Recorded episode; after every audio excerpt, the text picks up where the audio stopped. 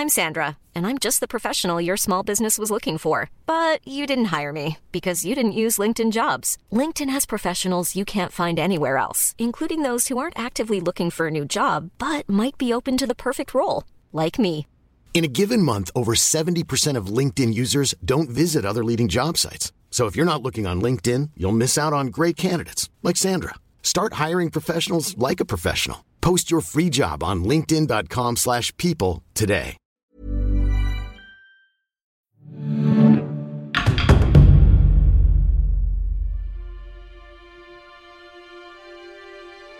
...12 de septiembre de 1772... La plaza de los Prochonneux, en Provenza, en el sur de Francia, estaba repleta de gente. La multitud se encontraba deseosa por tener un vistazo del famoso aristócrata y libertino que estaba a punto de ser ejecutado. Hace tan solo unas semanas en Marsella lo habían sentenciado a muerte por actos de depravación sexual. Todo el mundo sabía su nombre. Con 32 años, el escandaloso Marqués de Sade tiene cierta reputación. Y la fábrica de rumores había estado trabajando horas extra. Lo que comenzó como una velada con cuatro jóvenes prostitutas, dos de ellas intoxicadas con estimulantes, había sido reimaginado como una orgía demoníaca donde el afrodisíaco terminó siendo el veneno. Y si había algo que la justicia francesa no toleraba, eran el veneno y la sodomía.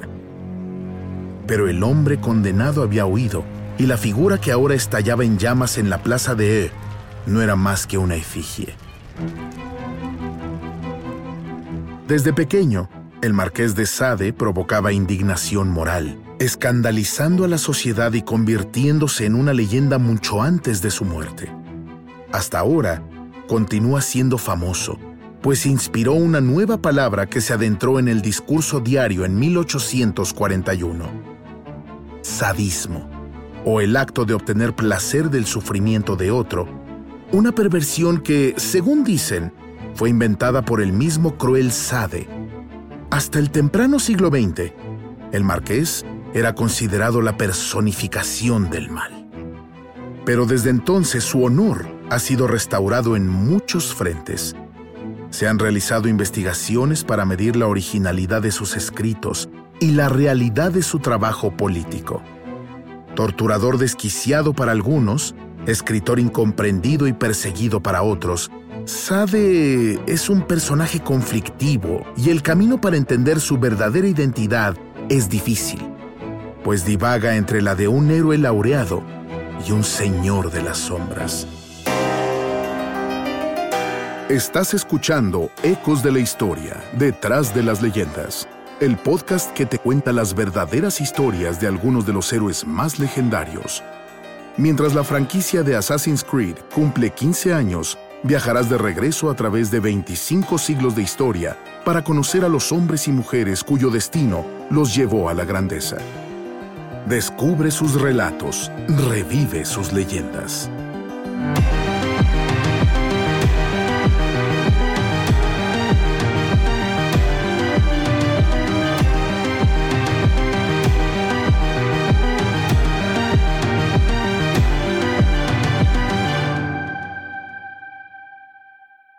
Episodio 4. El Marqués de Sade. Donation Alphonse François, Marqués de Sade, fue un noble nacido en París en 1740. Con una educación a la altura de su rango, se convirtió en capitán de caballería en el ejército y demostró una gran valentía durante la Guerra de los Siete Años. En 1763, se rindió frente a los deseos de su padre y se casó con René Pélagie de Montreuil, hija de un magistrado cercano al rey. Pero Sade le dio la espalda a la ambición para ser devoto del libertinaje. Era un ateo desvergonzado y un abogado de la infidelidad romántica que se embarcó en una búsqueda insaciable de pasiones terrenales ignorando abiertamente los tabúes y las convenciones. No le tomó mucho tiempo estar en boca del pueblo. A los 23 años, fue arrestado a causa de las acusaciones hechas por John Testard, trabajadora joven y ocasionalmente prostituta. Según dijo, el marqués la había amenazado con una espada y la había forzado a difamar el nombre del Señor, entre otros abusos. Él fue arrestado y aprisionado por su libertinaje escandaloso y blasfemo. Gracias a la intervención de su padre, fue liberado poco tiempo después, pero cinco años más tarde había vuelto a sus viejas andanzas. En su cueva de soltero de Arcoya, Sade obligó a una pordiosera, Rose Keller, a desvestirse, para después atarla y azotarla hasta extraer sangre. Laceró su espalda con una navaja de bolsillo y cubrió las heridas con cera derretida. La víctima huyó y denunció a su atacante. La noticia alcanzó los titulares. El ataque, además, había ocurrido en Pascua. Sacrilegio. El marqués fue aprisionado por un corto periodo de tiempo antes de que se le otorgara perdón real gracias a su suegra, Madame de Montreuil. Lo ocurrido en Marsella en 1772 tendría consecuencias legales mucho más severas.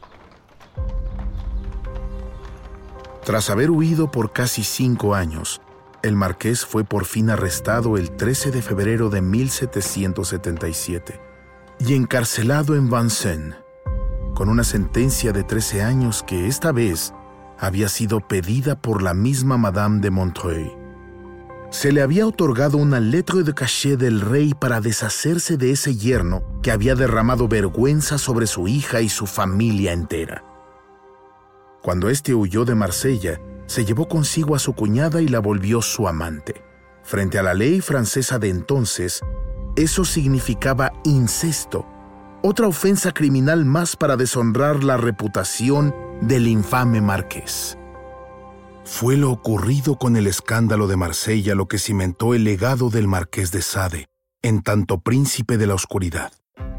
Los tres casos, Jean Testard, Arcoil y Marsella, se volvieron uno ante los periódicos y el parloteo de la alta sociedad con nuevos detalles sórdidos inventados en pos del escándalo.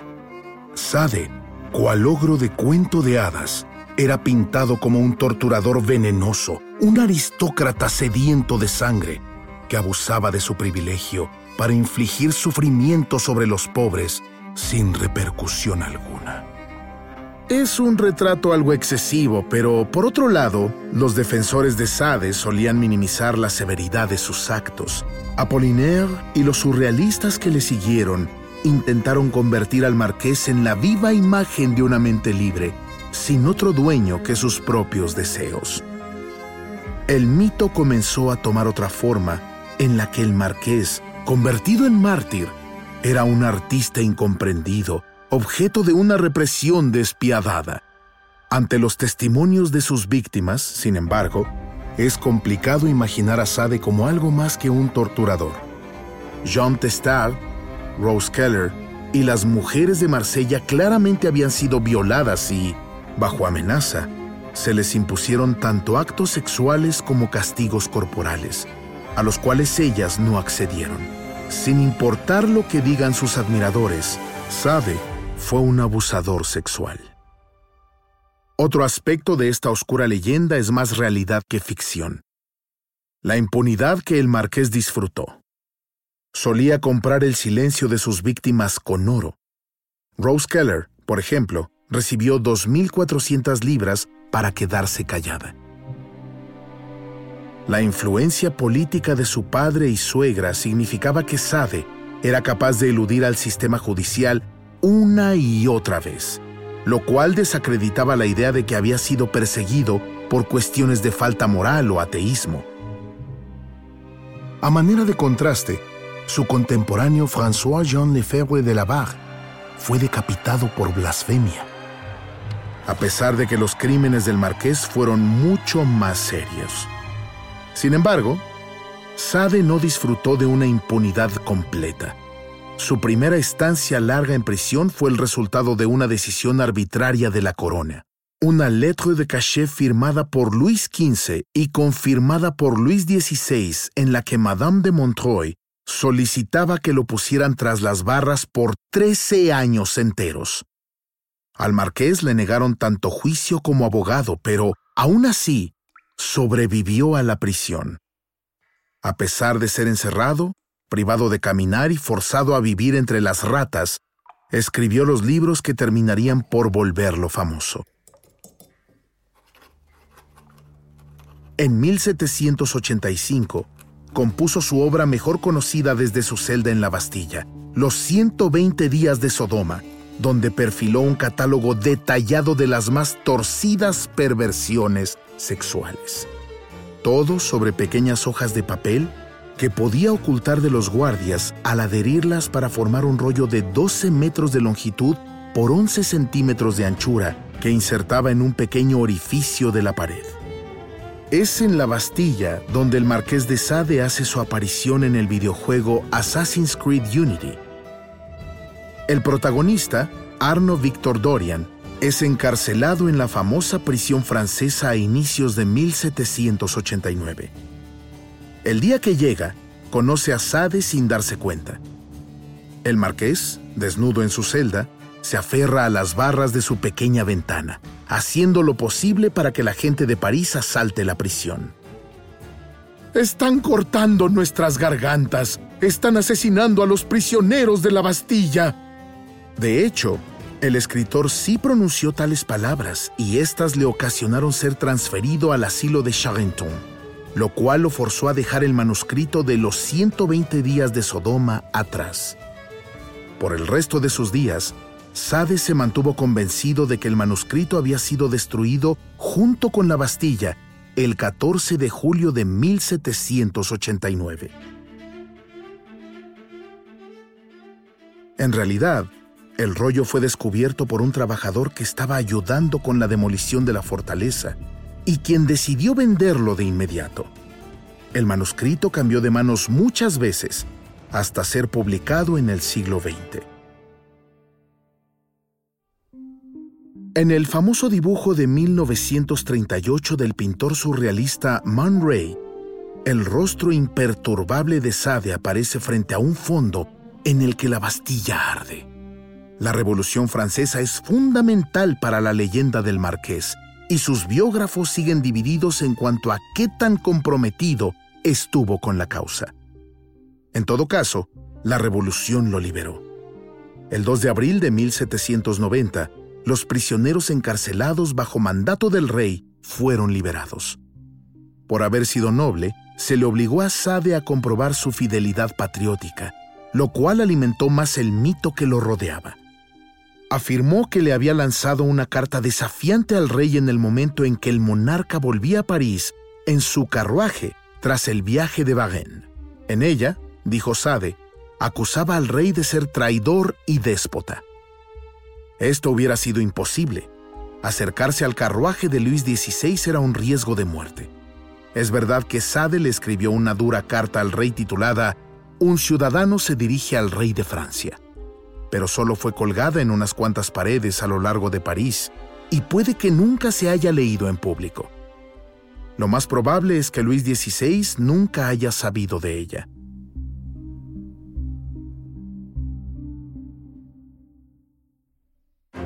Lo que sí debemos decir es que durante el reinado del terror en Francia, Sade demostró una valentía innegable al oponerse públicamente a la pena de muerte, lo cual, en ese tiempo, se castigaba con la decapitación. Bajo sospecha de ser un patriota falso, lo arrestaron el 8 de diciembre de 1793. Sus problemas de salud lo salvaron de la guillotina, apenas.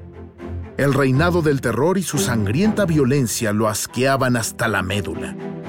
Aunque, de acuerdo con versiones más oscuras del mito, Robespierre y Marat se inspiraron en los escritos del marqués para repartir penas de muerte. La idea de que Sade había inspirado el reinado del terror era popular. En su famosa adaptación de 1975, Saló o los 120 días de Sodoma, el director italiano Pier Paolo Pasolini lleva esta noción todavía más lejos al postular que Sade había inspirado el totalitarismo.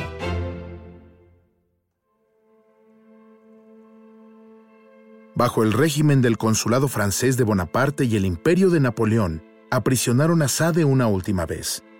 Tras haberse ganado una pequeña fortuna con sus escritos eróticos y pornográficos, el marqués fue arrestado el 6 de marzo de 1801, privado de juicio y sentenciado a pasar los últimos 12 años de su vida encerrado.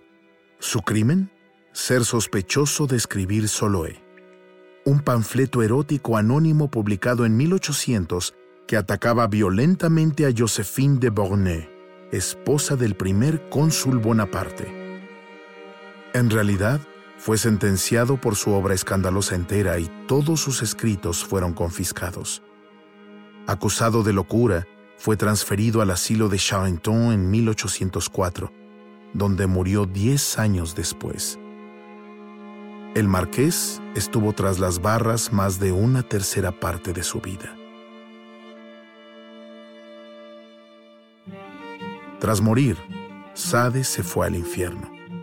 Literalmente.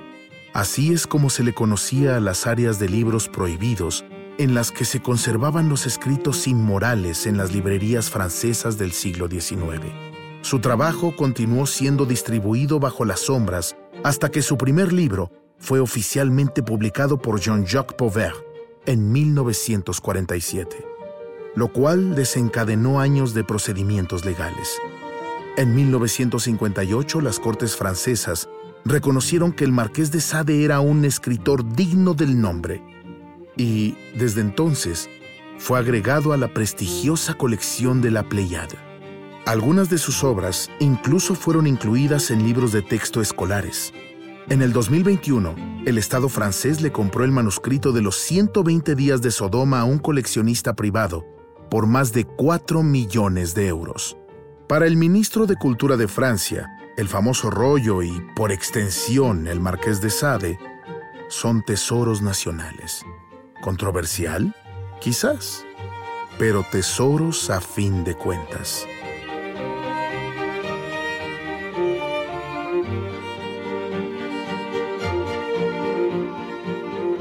Gracias por escuchar Ecos de la Historia, Detrás de las Leyendas un podcast de Ubisoft producido por Paradiso Media.